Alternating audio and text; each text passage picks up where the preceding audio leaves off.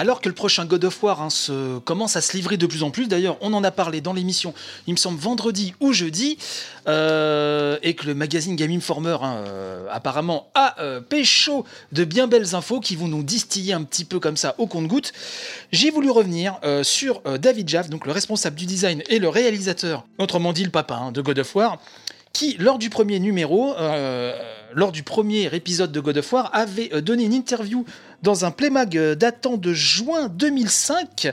Donc là, on, repart encore un petit peu plus loin. Playmag fait notamment cette euh, réflexion à David Jaff en lui disant On sent que God of War est un jeu fait par des passionnés. Et le beau David répond Pour ma part, je considère qu'il est honnête de dire que tous les jeux auxquels j'ai participé, qu'ils soient bons ou mauvais, ont une âme. Ils sont tous nés d'une passion. Cela ne me concerne pas uniquement, mais il vaut également pour toutes les personnes avec qui j'ai bossé jusqu'ici. Une partie de mon boulot consiste justement à veiller à ce que cette passion soit toujours présente. C'est pourquoi j'ai toujours aimé les jeux de Lorne Lining, hein, le papa de The World. C'est comme pour Ico, donc Ico de Fumito Ueda, on peut vraiment sentir toute la passion des créateurs en y jouant. Très peu de personnes sont capables de mettre toute leur âme toute leur passion dans un jeu vidéo. À l'heure actuelle, la plupart des créateurs de soft ressemblent plus à des ouvriers qu'à des artisans. Je pense qu'il n'y a que 5 ou 6 personnes capables de véritablement s'investir corps et âme dans la création d'un jeu vidéo, et j'espère en faire partie. Donc il a une vision quand même assez noire hein, de l'époque. Alors, Playmag lui demande également Les jeux ressemblent de plus en plus à de super productions hollywoodiennes. Pourtant, on arrive parfois à découvrir de petits jeux qui vous accrochent pour longtemps, comme c'est le cas pour Lumines. Il devient de plus en plus rare de dégoter des softs totalement nouveaux présentant une certaine vision des choses. Donc là, euh, on était avant le, le raz-de-marée indé, parce que je rappelle quand même que God of War, le premier, c'était sur PlayStation 2. Euh, donc David Jaff répond je, je me demande à quoi cela tient. Peut-être à la façon de raconter l'histoire. Une histoire bien narrée vous fait forcément ressentir des émotions. Si l'on regarde l'évolution des jeux vidéo, ce n'est que depuis peu que l'on tente de raconter quelque chose par le biais de ce média et de faire ressentir des émotions aux joueurs. Je suis convaincu que c'est l'avenir du jeu vidéo, mais il faut être réaliste, car rien ne nous permet de dire que c'est vraiment le chemin que va prendre l'industrie dans l'avenir. Nous souhaitons une progression dans ce sens, mais jusqu'à quel point sommes-nous prêts à nous engager? Cela restera peut-être lettre morte.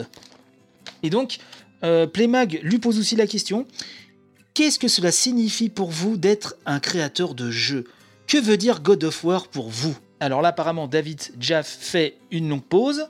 Avant de répondre, je voudrais vous donner une bonne réponse, mais ce n'est pas une question facile. Je me rappelle que quand j'étais enfant, avec mon père, j'allais acheter des cartouches d'Atari 2600. À l'époque, nous n'avions pas beaucoup d'argent et c'était vraiment toute une aventure que d'aller acheter un jeu. Après, nous allions au restaurant et avec mon frère, nous dévorions les manuels de jeu en attendant le repas, impatients de pouvoir y jouer en revenant à la maison. C'est pour cela que nous faisons très attention à la qualité de nos manuels de soft, car il y aura toujours des personnes qui s'en soucient. Et, et ça, c'est une autre époque, puisque les manuels dans les boîtes de jeu maintenant, bref. Ainsi, lorsque je développe un jeu vidéo, je tiens toujours compte du fait qu'il y a des joueurs, et certainement pas des enfants dans ce cas précis, car nous n'avons jamais eu l'intention de créer des jeux pour enfants, des joueurs bref qui auront toujours un attachement spécial pour ce type de divertissement. Donc, mon équipe et moi avons une grande responsabilité. Il nous faut les divertir. Ils nous font don d'un peu de temps de leur vie et c'est pourquoi nous, ne devons pas les décevoir.